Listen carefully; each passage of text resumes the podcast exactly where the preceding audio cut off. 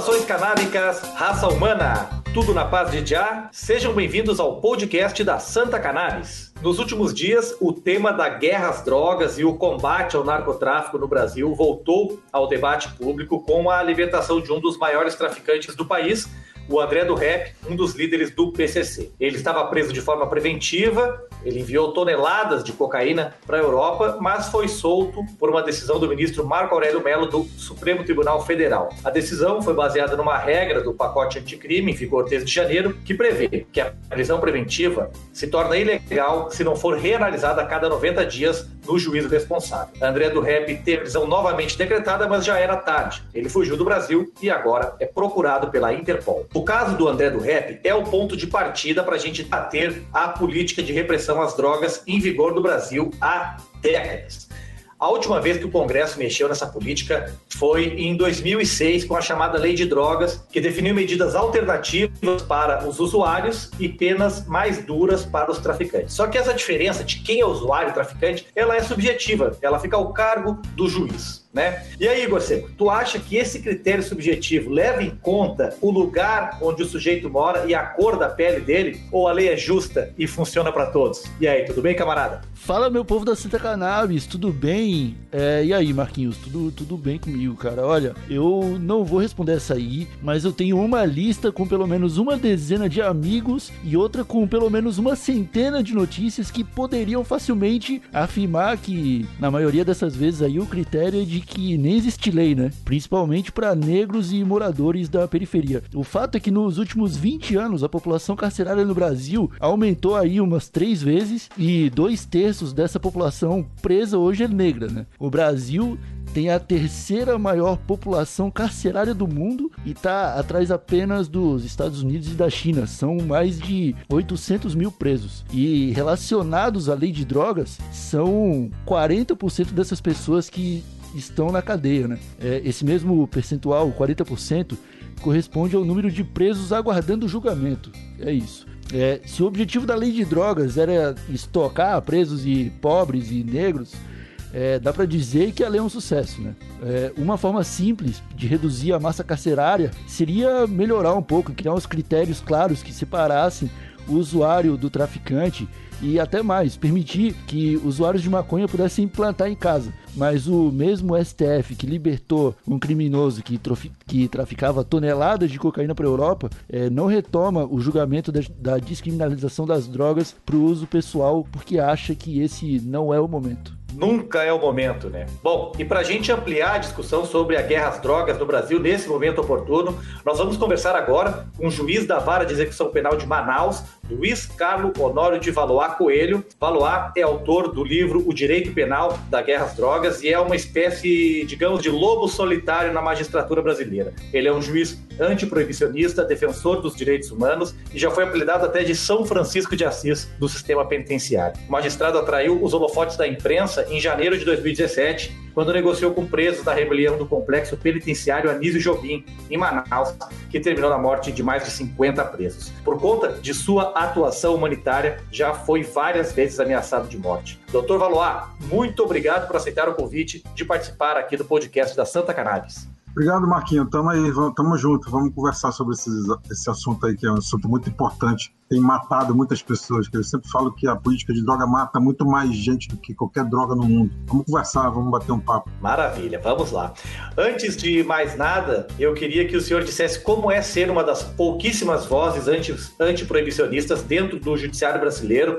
Durante esse episódio do presidente de Manaus, o senhor foi inclusive acusado de envolvimento com a facção criminosa, de ser defensor de bandido e desde então vem recebendo várias ameaças. Então, uh, primeira pergunta: como é para um juiz brasileiro abraçar essa bandeira em meio a tanto conservadorismo, doutor? É, o, é, o problema no Brasil é que as pessoas não entendem a lei, não existe não, não, não, não sabem que existe uma lei. Na verdade, o que, o que acontece, a, em relação à rebelião é que há uma lei que diz que um juiz, um juiz específico do tribunal, tem que visitar o estabelecimento penal e zelar pelo direito dos presos. Esse juiz podia ser eu, podia ser o João, podia ser o Paulo, podia ser o Pedro, podia ser qualquer juiz. Por acaso, sou eu o juiz que tô, tá, tá, era o juiz na época que estava nessa função de fiscalizar e zelar pelos direitos dos presos no sistema penitenciário. Existe uma lei que diz que o juiz tem que visitar a prisão e zelar por esse direito. Então eu só fazia cumprir a lei. As pessoas não entendem. Acho que um juiz, porque está visitando a prisão, isso, alguma coisa errada tem. O que, que esse juiz está fazendo visitando a prisão? O que, que esse juiz está preocupado com, com o direito de preso? Quer dizer, como se fosse uma coisa extraordinária. O juiz,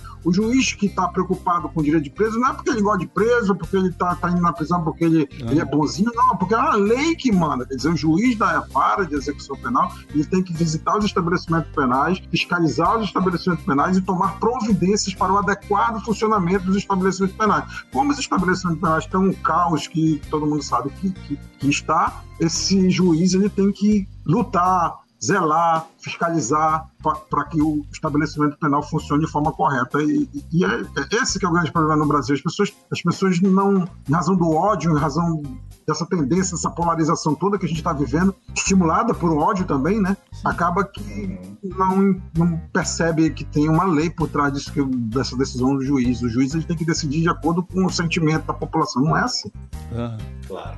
Além daquela da, desse episódio do, do sistema penitenciário lá Anísio Jobim, o senhor já uh, negociou outras negociações como aquela? Como que é essa, essa relação, essa atividade, doutor? Olha, é óbvio que eu indo à penitenciária, tendo processo dos presos, eles sempre pedem para eu comparecer quando está em rebelião, para fiscalizar justamente a entrada da polícia. Quando a polícia entra, não, não haja como, como foi no Carandiru, que a polícia entrou e saiu matando todo mundo. Então, então o medo do, dos presos quando tem uma rebelião é que a polícia de choque entre e faça, é, agrave a chacina, né? Porque nesse caso de 2017 já tinha tido uma das maiores chacinas da história do país. Quer dizer, uhum. então, então é por isso que eles chamam o juiz. Então, normalmente eles chamam o juiz que está nessa função de fiscalizar o sistema penitenciário, chamam, não foi só a mim que chamaram, também chamaram o representante do AB de Direitos Humanos, chamaram o pastoral carcerária, chamam, chamam pastor, chamam, chamam quem eles puderem chamar para poder, poder, quando a polícia entrar, ter alguém além da polícia naquela fiscalização no rescaldo, como a polícia chama, a entrada no sistema penitenciário. É, eu já fui chamado várias vezes. Agora, o, mais inusitado foi que uma vez quando eu estava chegando no trabalho, em casa, eu estava no trânsito, e a polícia me telefona dizendo que estava tendo um assalto numa uma, distribuidora, não sei de quê, eu sei que estava tendo um assalto, e a polícia tinha cercado os assaltantes e o delegado disse, doutor, os assaltantes só querem negociar se, se eu estiver presente. Só eu não vou não, cara. Isso não é minha função, não.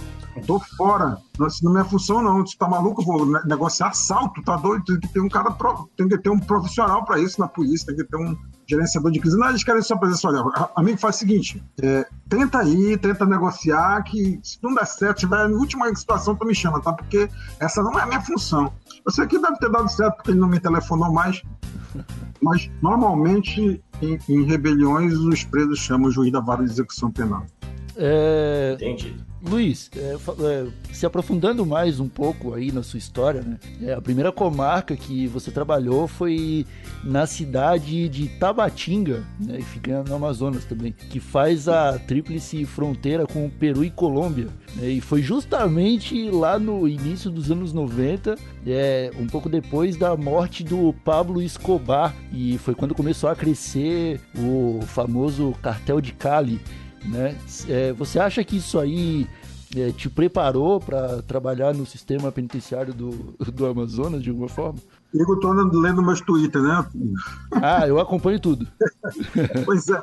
Não, é verdade, é verdade. Eu comecei no início da década de 90, foi, a minha primeira comarca foi Tabatinga. E, na verdade, o que acontece é que um, um juiz em Tabatinga, naquela época, era a mesma coisa que nada. Entendeu? Se você quisesse, se você quisesse, ah, sou juiz, tem autoridade, carteirada vai cá, carteirada vai lá, ela é capaz de morrer. Então, uhum. o, o, que o juiz deve fazer quando ele chega numa comarca perigosa, muita criminalidade, com pouca autoridade da sua própria, do seu próprio cargo, ele tem que trabalhar no gabinete dele, trabalhar quando ele é juiz. Então, quando eu saía do meu trabalho, eu não era juiz. Eu ia para academia, ia correr, ia malhar, fazia minhas sabe? As coisas que eu tenho que fazer normalmente, almoçar, Sim. jantar. E se, se, eu visse alguma coisa, alguma coisa errada ou suspeita na rua, eu não ia ficar me preocupando. Eu simplesmente ia para casa, voltava para o trabalho, ia para o trabalho e voltava para casa. Dizer, simplesmente isso. O que eu tinha que fazer era no processo, entendeu? Se tivesse uma denúncia da polícia, que determinar uma busca apreensão, uma prisão, qualquer coisa, eu fazia o que o, o, o que estava nos autos, entendeu? Que de acordo com o que o Ministério Público pedia, de acordo com o que a defesa, que a defesa alegava. Só trabalhava, só, eu, na verdade, como todo juiz devia ser, né? Só ser juiz no trabalho fosse juiz dos autos. Por sorte minha, não, não, não, não, prendi ninguém que quisesse me matar naquela época, porque eu sempre digo, na verdade, o juiz ele só, só, só corre risco de vida se ele, se ele for um juiz muito perseguidor ou corrupto, tá? No sentido de que, de que numa situação dessa, numa cidade dessa, né? Porque porque se o cara foi preso pelo agente policial, depois o delegado manteve a prisão, promotor pediu a, pediu a prisão, pediu a condenação. Ele vai matar o juiz, quer dizer, se, se, o, se o agente está preso, se o agente, o agente que prendeu ele está vivo, o delegado está vivo, uhum. o promotor está vivo, por que ele vai matar o juiz? Uhum. Dizer, eu pensei assim, olha, se começarem a matar a gente, delegado, promotor, eu vou começar a ficar preocupado. Mas enquanto não começar a matar essa galera, eu tô tranquilo por aqui ficar fazendo meu trabalho. Mas é que, mas é que, Luiz, você já foi, você já foi sequestrado, você já foi refém de assalto. É, mas isso não tem nada a ver com o meu trabalho, não. Foi, eu, já fui sequestrado, mas fui, foi, eu tava na rua e, e, e, e sofri um assalto, eles me botaram na mala do carro porque queriam fazer vários assaltos, né? Então, para não denunciar na polícia que meu carro tinha sido roubado, eu fiquei de refém nos assaltos para não denunciar que meu carro tinha sido roubado. Assim, meu carro não estava na lista dos carros procurados. Então eu fiquei de refém nos assaltos porque eles estavam fazendo assalto com o meu carro. Ah, e, entendi. E aí, depois do assalto, resolveram me levar para um cemitério. Achei até que era entregar domicílio, né? Já que eu ia morrer, estava já no cemitério. Sim. E aí, no cemitério, cemitério distante, na periferia. Começar, fui salvo pelas drogas, inclusive, porque eu acho que eles começaram a usar alguma droga lá, que eu não sei qual é, porque eu estava na mala do carro nessa hora. Ficaram felizes, curtindo lá, escutando música, no meu carro, inclusive. Aí apareceu um outro carro, porque eu estava escutando isso o tempo todo, apareceu um outro carro. Eles entraram no outro carro, saíram e me deixaram dentro da mala do carro. Eu só consegui. Aí eu consegui abrir a mala, a minha, abrir a mala mais três horas da manhã, tava lá a chave no chão peguei a chave, entrei no carro, meu carro e fui embora. Foi assim meu sequestro. Que loucura. Ah, mas fico feliz, é, pelo menos não teve nada a ver com, com a sua profissão. Não, não, acho que se só tivesse a ver com a minha profissão, eu não tava aqui contando a história. Faz sentido. Né? Verdade. Mas mesmo com uma, uma, situação como essa, o senhor foi sequestrado, né? É, o senhor continua sendo um defensor da Constituição, né? Num, num episódio é, de sequestro e e, e, muita gente que é vítima da violência acaba caindo no discurso fácil, né, de, de, de, repressão. Como que o senhor continua se mantendo como um defensor da Constituição mesmo após um episódio como esse? É aquele negócio mesmo, a vida no meu trabalho é a minha vida no meu trabalho. Se eu, se eu, se eu, se eu for agir com, com emoção, com sentimento na hora de ser juiz, realmente vai complicar, né? O cara não pode o cara não pode, o cara para aplicar a lei, ele tem que ele tem que aplicar a lei sem esse tipo de consideração. Eu sempre, eu sempre digo que nessa questão do funcionário público com ódio é, muito, é um problema muito sério. Já pensou? Já pensou se você que, que passou o sinal fechado, vamos botar, à noite passou o sinal fechado e levou uma multa. Já pensou se você que passa o sinal fechado e leva uma multa por passar o sinal fechado, tivesse que pagar essa multa pessoalmente? Então, eu tivesse uma lei de olha, todo mundo que passa o sinal fechado tem que pagar a multa pessoalmente pessoalmente no Detran tem que ir lá pagar a multa. E nesse lugar de pagar a multa, os funcionários que iam receber a multa fossem todos os funcionários que já tiveram um filho ou um parente atropelado por uma pessoa que passou o sinal fechado. Sim. De... Imagina como ia ser o tratamento, desse, teu tratamento que passou o sinal fechado é, é, na hora de pagar essa multa. Quer dizer, não pode. O funcionário que está trabalhando lá é um funcionário de, aplicar, de, de, de, de, exercer a lei. Quer dizer, se ele está tratando mal o cidadão que precisa do serviço público por causa de um sentimento dele, já não é um bom funcionário. Sim, concordo. Perfeito. Perfeito, verdade. É... Doutor Valor, agora, agora falando mais sobre o assunto mais comentado da semana, né, que foi a soltura do traficante André do Rep, a, a justificativa usada pelo ministro Marco Aurélio Mello foi uma prerrogativa da lei anticrime, né, que entrou em vigor uh, em 2019, que prevê que caso 2019 não, janeiro de 2020, né? e prevê que, caso não seja solicitada a renovação da prisão preventiva no prazo de 90 dias, o detento pode ser solto. Então eu te pergunto, como que o senhor avalia essa prerrogativa da lei anticrime e depois a decisão do ministro Marco Aurélio Mello? Eu não posso, eu não posso comentar a decisão judicial, né? É uma, existe uma, uma, uma, vedação na lei orgânica da magistratura que eu não posso comentar a decisão judicial. Já tenho, já tenho um problema demais para ficar comentando a decisão judicial. É agora, agora, com relação à lei, eu acho, eu acho uma lei correta, porque o que a gente tem visto na história do país é pessoas esquecidas presas provisoriamente, aguardando julgamento, esquecida lá, não tem julgamento, não tem audiência, não tem nada, o cara fica lá um ano, dois anos, três anos, quatro anos, cinco anos sem ser julgado e, e, e às vezes o processo dele é esquecido. Assim, um juiz tendo que, juiz tendo que renovar a prisão, ele tem que pelo menos saber que tem um, ver que tem um processo. Então o que está errado aí não é o juiz ter que renovar a prisão, não é a lei, não é nada. O que está errado aí é o processo ficar parado. Entendeu? Que não pode esse processo ficar parado. Essa que é a questão. O processo parado está errado. Entendeu? O que, o que a lei veio fazer foi tentar, tentar é, dizer assim: olha, juiz, há processos na tua vara, tu tem que é, é, periodicamente avaliar esses processos, reavaliar esses processos, saber, saber que há processo na tua vara.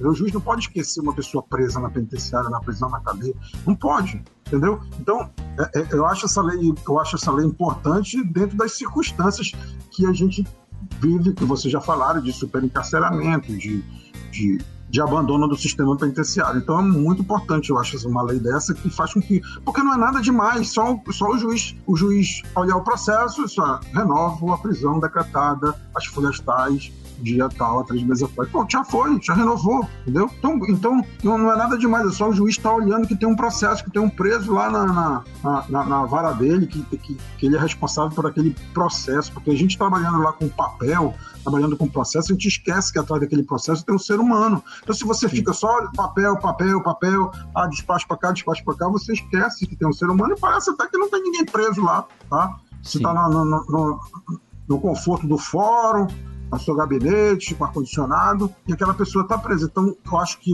não é nenhum sacrifício, tá? Não é nenhum sacrifício uma prisão ser reavaliada hum. é, tá? de uma forma que, que seja reavaliada periodicamente, como manda a lei. É, Doutor, é, essa. É, voltando um pouco a essa história do, do, André do Rap que o Marquinhos trouxe pra gente, a gente já vive num país, né, que é, vive do discurso de que é, qualquer um que lute pelos direitos do, de, de, de bandidos está defendendo bandido, aquele lance do tá com pena leva para casa. E prerrogativas como essa de 2020 meio que podem uh, afetar bastante, né, sobre a, a, opinião pública, né? A população pode acabar ficando contra uma prerrogativa como essa que você já explicou é bastante justa, né? É, o que você acha que a gente pode fazer para tentar é, fazer a população entender de que é só mais um direito que todo mundo devia ter, de não ter o processo esquecido?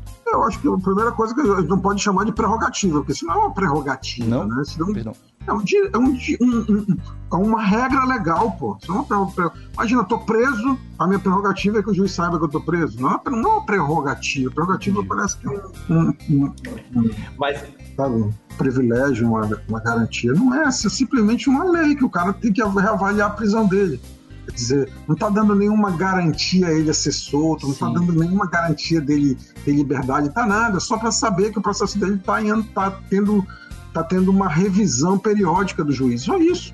Entendi. Você não está dando garantia de nada aquele cidadão. E outra, agora, para explicar para a população, assim, a, a, grande, grande questão da tua pergunta é que realmente nós estamos vivendo um momento de falta de esperança, um momento de, de falta de perspectiva social, de tristeza mesmo, que misturado com esse ódio que a gente já falou, que faz com que as pessoas achem que, que prisão, prisão, prisão, cada vez mais prisão é alguma coisa boa para a sociedade, sabe? Como se encarcerando aquela pessoa a gente estivesse fazendo algo de bem para a sociedade. Quando não é, a prisão, ela, ela, todo mundo sabe que ela é uma escola do crime, mas todo mundo esquece isso na hora de pedir prisão. Uhum. Todo mundo sabe que a pessoa que vai entrar lá com o caso de um furto vai sair lá assaltante. Todo mundo sabe que vai colocar um assaltante que vai sair de lá um atrocida.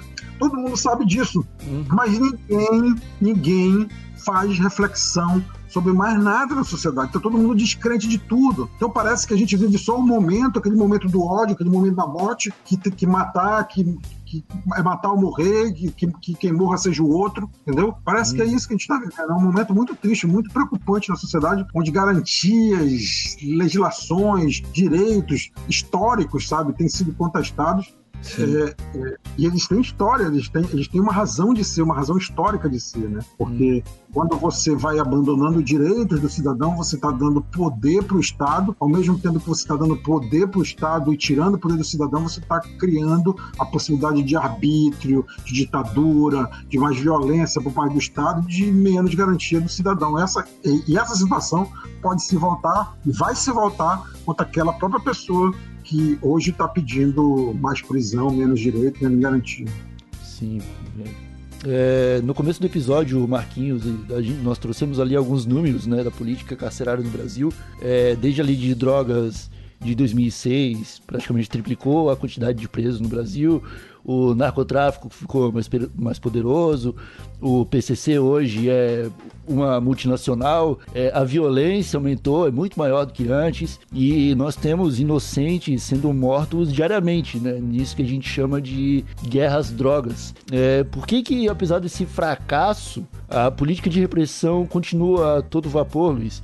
É, esperando sempre resultados diferentes e aplicando ali a mesma receita. É, você acha que existe um caminho, algum, algum norte que você enxergue para que, que, que seja possível é, mudar essa realidade do, do Brasil?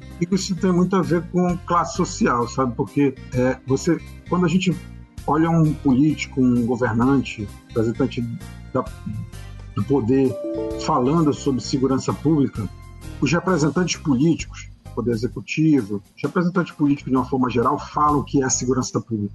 E sempre falam que é segurança pública comprar viatura para a polícia, comprar armamento para a polícia, construir penitenciária, é, é, comprar aparelho de, de, de, vigilância, câmera, essas coisas. Quer dizer, para a população, é passado pelo poder executivo, pelo, pelo poder público, que segurança pública é isso. Tanto que os políticos, quando querem dizer que estão fazendo alguma coisa pela segurança pública, compram um monte de carro, desfilam, aquelas desfilam com aquelas viaturas pela rua e todo mundo aplaude achando que aquilo é segurança pública. Compensação, saúde, educação, saneamento básico, nada disso há a população. Uhum. Por quê? Porque está se dando ênfase a esse tipo de segurança pública. É, e por que se dá ênfase a esse tipo de segurança pública? Porque o político ele almoça com o dono da fábrica de cimento, que constrói penitenciária, almoça com o dono da concessionária, que compra viatura, almoça com o dono da fábrica de arma, que, que, que, que vende arma, almoça com o dono da fábrica de câmeras, que vende câmera de segurança.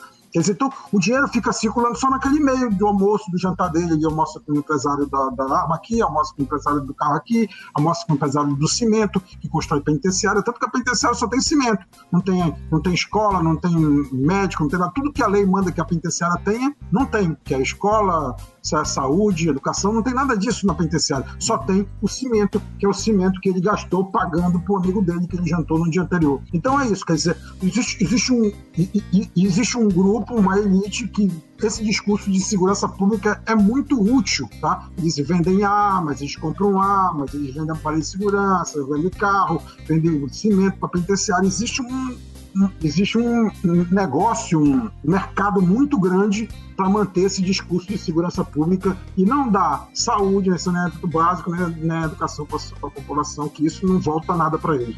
Ah, entendi. Perfeito. Luiz. Não é à toa a gente tem uma bancada da bala no Congresso, né?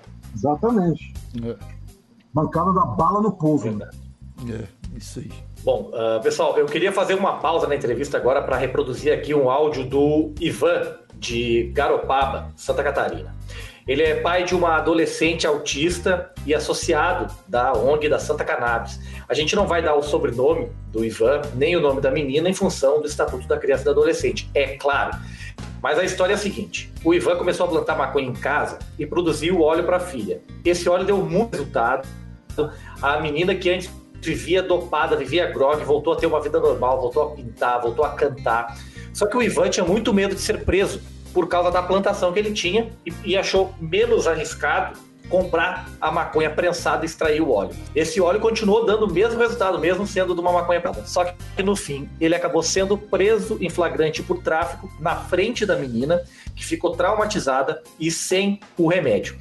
A gente já relato do Ivan num dos primeiros episódios do podcast lá sobre o direito de plantar, mas vale repetir ele aqui agora na presença do Dr. Valois. Tem o áudio em mão aí, Igor? Tenho aqui, vou dar o play na minha casa e eu tinha recém pego uma quantidade maior para poder fazer óleo para minha filha.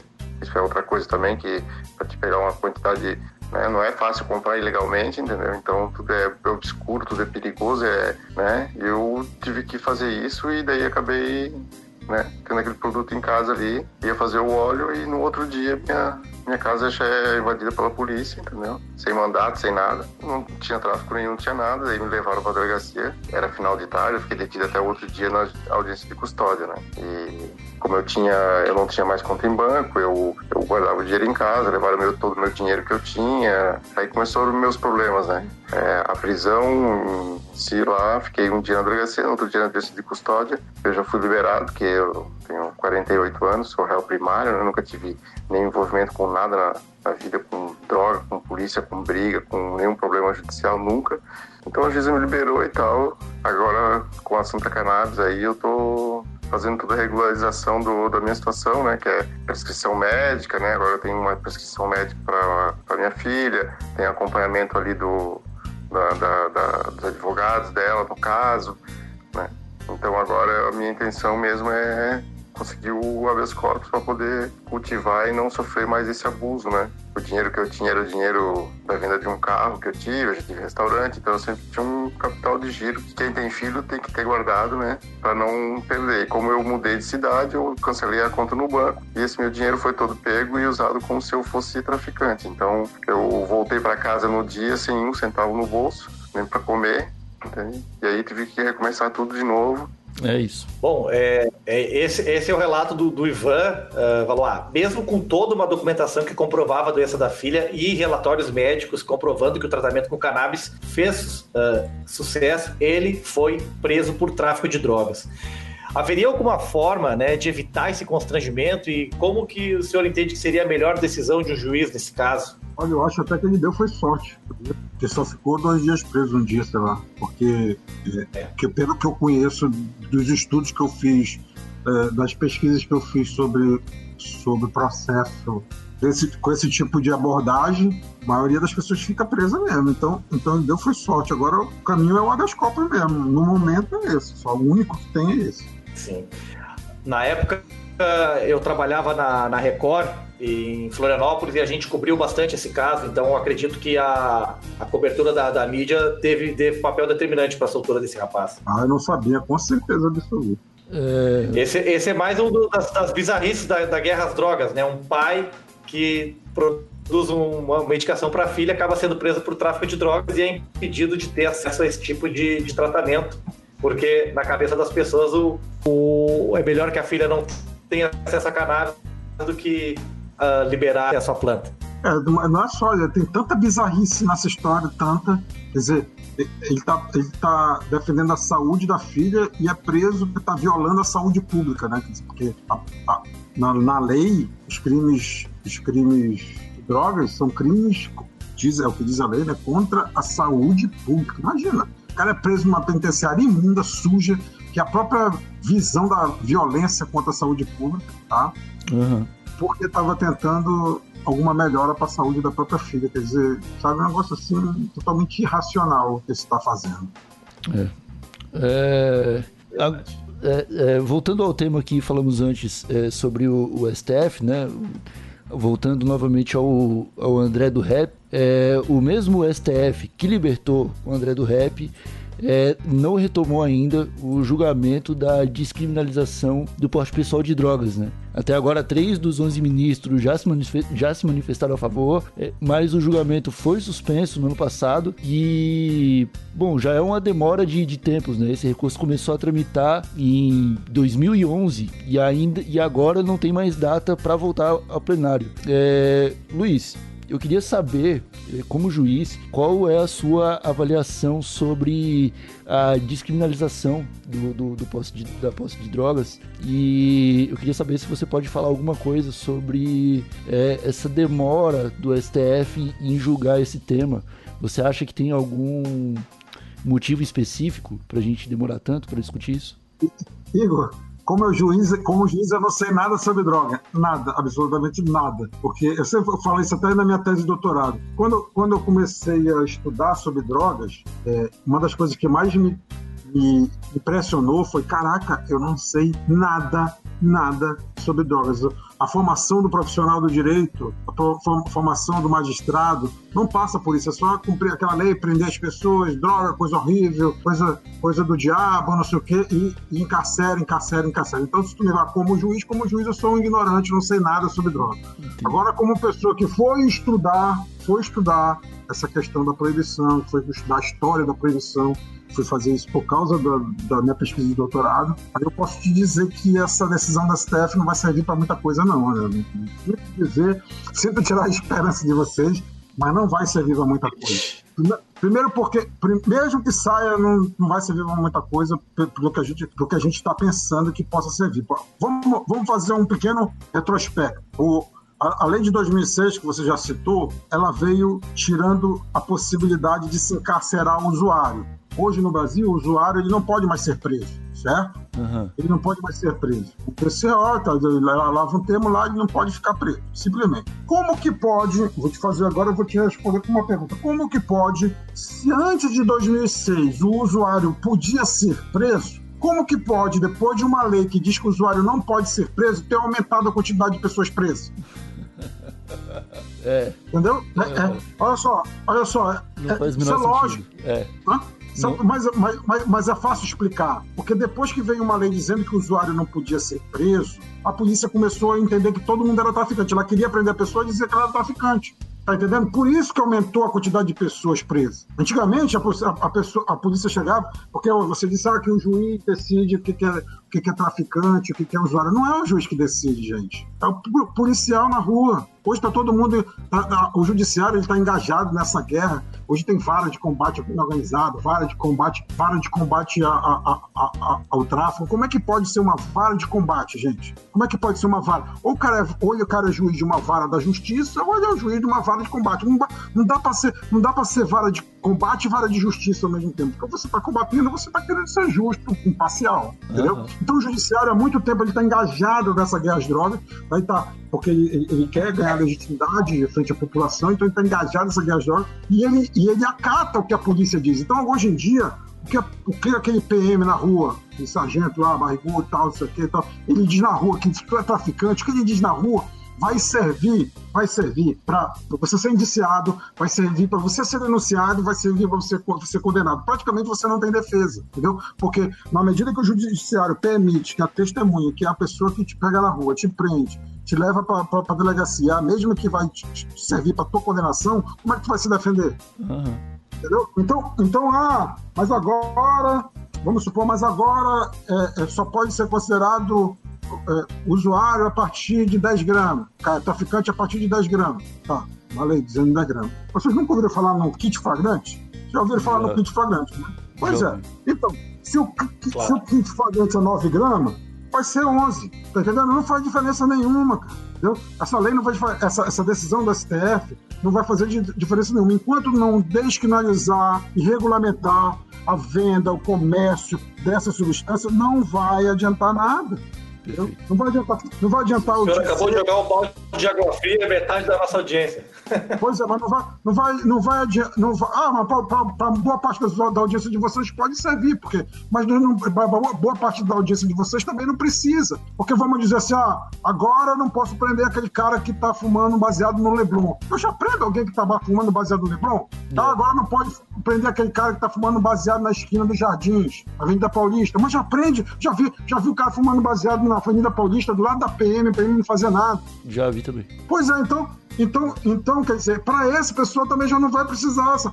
Para uns, não, uns não, não precisa e para outros não serve. É, entendeu? Que, que situação. É que situação. E manter essa, essa política, qual a perspectiva daqui a vamos dizer, cinco anos, já que em 20 anos triplicou a massa carcerária, o que, que o senhor espera para daqui a mais cinco anos? Olha, do jeito que está indo, porque você falou dos Estados Unidos, mas o, os Estados Unidos têm diminuído população carcerária dele, né? Até porque tem descriminalizado em alguns estados a, a, a, a maconha. E, e aqui não, aqui é um desses países que tem a maior população carcerária do mundo, o, país, o Brasil é o único que tem aumentado a população carcerária. A chance da gente ser o país com a maior população carcerária do mundo não é pequena, não, é grande. Quer dizer, isso tem um, tem um efeito colateral negativo para o futuro muito grande, gente, muito grande, porque essa pessoa, como diz um professor meu do, do mestrado, do orientador do mestrado, pessoal vindo Godissá, um dia ele está contido, no outro dia ele está contigo. Não existe prisão perpétua. Uhum. Então é isso. É verdade, doutor. Muito. Bom, nós já batemos aí a marca dos 40 minutos do, do podcast. Infelizmente, estamos chegando ao final desse programa, dessa aula aí com o juiz Valoar, uma, um lobo solitário no antiproibicionismo do judiciário brasileiro. E a gente sempre pede aqui para os nossos entrevistados ao final do programa para darem alguma dica de conteúdo para o ouvinte continuar se aprofundando no assunto que a gente tratou.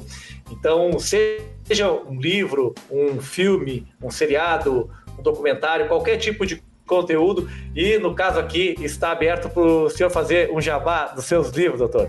O que, que o senhor indica para o ouvinte continuar se inteirando do assunto da guerra drogas? Você já falou do meu, acho que não sei se você falou no começo do meu livro, mas o meu livro é o, se chama O Direito Penal da Guerra às Drogas, tá pela editora De Plácido. Eu avalio a história da proibição da influência norte-americana nos tratados e congressos internacionais.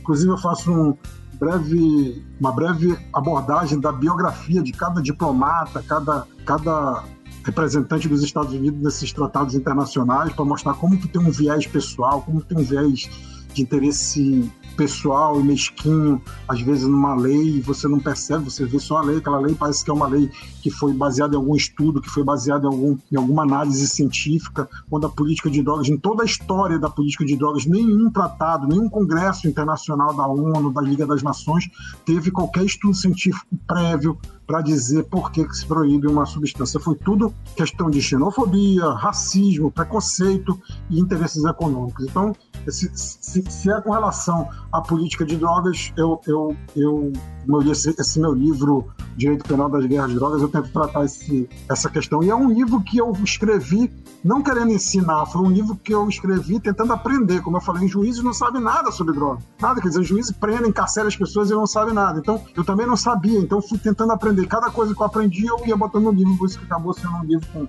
700 páginas.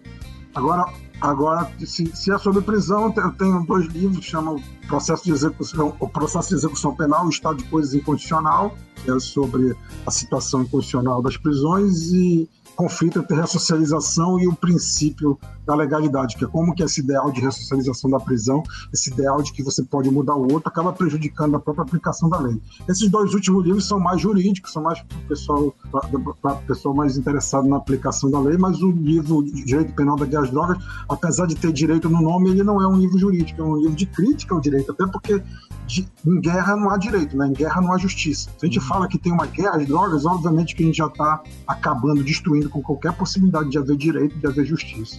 É, a existência de uma guerra encerra o diálogo, né? Muito boas dicas, Luiz. Perfeito. Bom, é, juiz da Execução Penal de Manaus, doutor Luiz Carlos Honório de Valoar Coelho, muito obrigado pela sua participação aqui no podcast. Foi um episódio fantástico com a sua participação e o convite está estendido para outros, outras oportunidades, doutor. Beleza, tamo junto. É só chamar que a gente conversa. Baita entrevista, hein, com Dr. Valois, um juiz antiproibicionista, um lobo solitário. Imagina se a gente tivesse um pouquinho mais de juízes nesse Brasil como o Dr. Valois. Que mudança que a gente teria na nossa sociedade, né, Igor? Pelo amor de Deus, né, cara? A gente precisa que existam mais profissionais como ele, pessoas realmente interessadas em fazer justiça sem um, um viés pessoal ali tocando na, na decisão, né? Eu gostei muito dessa conversa, achei bem esclarecedora e temos motivos aí, bastante coisa para refletir e bom, para aprender também, eu acho. Com certeza. E para aprender é necessário que a gente estude. E a minha dica para os ouvintes é a série documental da Folha de São Paulo chamada Estado Alterado. Estado Alterado aí é um trocadilho com as políticas de drogas em diversos países. Então, os repórteres fizeram um baita trabalho de jornalístico. Eles uh, visitaram países como Uruguai, Holanda, Estados Unidos, Portugal, que flexibilizaram né, as políticas de drogas e também uh, falam da Indonésia, que é o país mais opressor, lá tem pena de morte por tráfico, e aqui no Brasil, é claro. É, um, é, um é uma série documental fantástica. É, o tema uh, abordado de forma honesta, é, sem tabu, sem meias palavras e até com um certo tom de bom humor. Essa é a minha dica. E a tua, Igor? Cara, eu vou deixar uma dica aqui que eu acho espetacular, que é o curso de autocultivo de cannabis medicinal da Santa Cannabis, cara. Abriu, abriram as inscrições para a segunda turma, né? Esse curso que vai ter aí 10 horas de duração vai ter certificado e conta com a presença lá do, do, do, do grower responsável pelo canal Natural Mystic, Natural Mystic Ganja do YouTube e também o químico Fabiano Soares de Araújo. Né? Então, se você, meu amigo ouvinte, que estava interessado no curso de cultivo, acabou perdendo a matrícula da primeira turma, a segunda tá aí, tá bom? Então, vai atrás que tem muita informação de qualidade para ser passada através desse curso. Valeu? Ótima dica, Igor. E deixa eu esclarecer só uma coisa. A gente está gravando esse podcast na quarta, mas ele vai ao ar, você está ouvindo ele na sexta. Caso as turmas, a turma já tenha sido encerrada, nós vamos dar prioridade para quem está ouvindo o podcast. Nós vamos uh, deixar uma lista de chamada, uma lista de espera no portal da Santa Cannabis, caso as vagas já tenham sido preenchidas. Caso contrário, é só entrar lá em santacannabis.com.br que já vai estar o primeiro anúncio ali do segundo curso de cultivo extração Santa Cannabis no Quintal. Então era isso, pessoal. Muito obrigado para todos que nos ouviram até aqui com essa baita entrevista com o Dr. Valois, juiz antiproibicionista. Aperta aí em seguir a Santa Cannabis no agregador de podcast que tu estás ouvindo. Segue a gente nas redes sociais também. Lembrando que o podcast da Santa Cannabis é uma produção da Associação Brasileira de Cannabis Medicinal, a Santa Cannabis, que favorece o acesso à medicação é, com cannabis, seja com CBD, com THC, providenciando assessoria jurídica, assessoria médica, assessoria psicológica.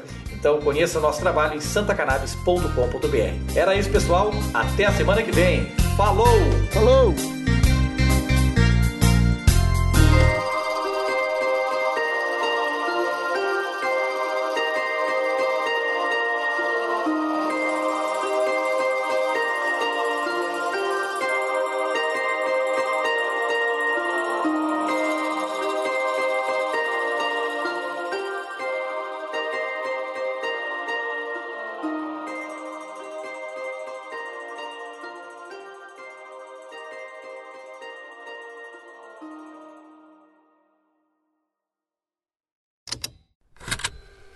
Estalo Podcasts.